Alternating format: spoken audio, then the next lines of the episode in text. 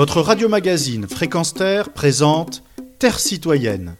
Vivre ensemble, c'est essentiel. Une chronique animée par Pierre Guelf. Exception faite de Greta Thunberg, il se dit que la jeunesse actuelle n'a plus de modèle à prendre en exemple pour s'engager dans des actions citoyennes au nom de la solidarité et de la fraternité.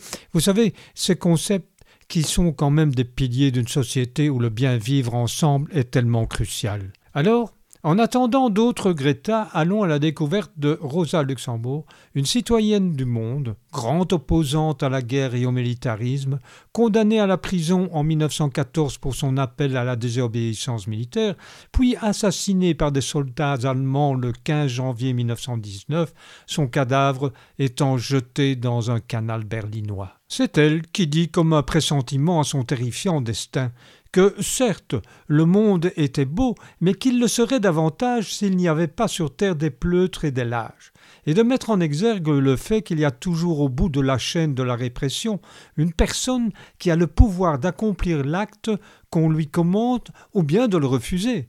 Alors, pour avoir énoncé pareille évidence et avoir eu des idées pacifiques, elle fut donc mise à mort à l'âge de quarante-huit ans. Assurément, quand elle parla de lâches et de pleutres, je pense aussitôt au gouvernement allemand d'Adenauer en 1962, qui jugea que son exécution avait été légale en accord avec la loi martiale.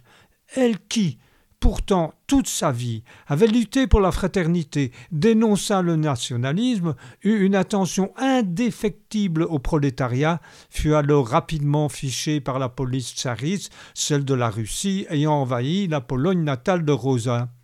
L'internationale était la clé de voûte de son idéal politique et elle était intransigeante dans son soutien à une organisation pacifique des travailleurs rejetant le terrorisme. Alors, Ajoutons qu'elle était incorruptible, ne supportait pas les compromissions, et la haine à son égard s'installa insidieusement. À vingt-trois ans, elle fut traitée de rebut juif, de gredin, de brigand. Eh bien, malgré ce climat hostile, elle poursuivit inlassablement son idéal, jusqu'à fonder un journal appelé La Cause ouvrière, avec Léo Joguiches, son compagnon, dans ses écrits, elle était aussi à la pointe pour affronter ceux qui se disaient socialistes et qui n'hésitaient pas à collaborer avec la police pour se débarrasser d'adversaires politiques. Après avoir vécu un temps à Zurich, elle débarqua à Berlin. Eh bien, la suite de la courte vie de Rosa Luxembourg se déclinera dans une prochaine chronique. Retrouvez et podcastez cette chronique sur notre site fréquenceterre.com.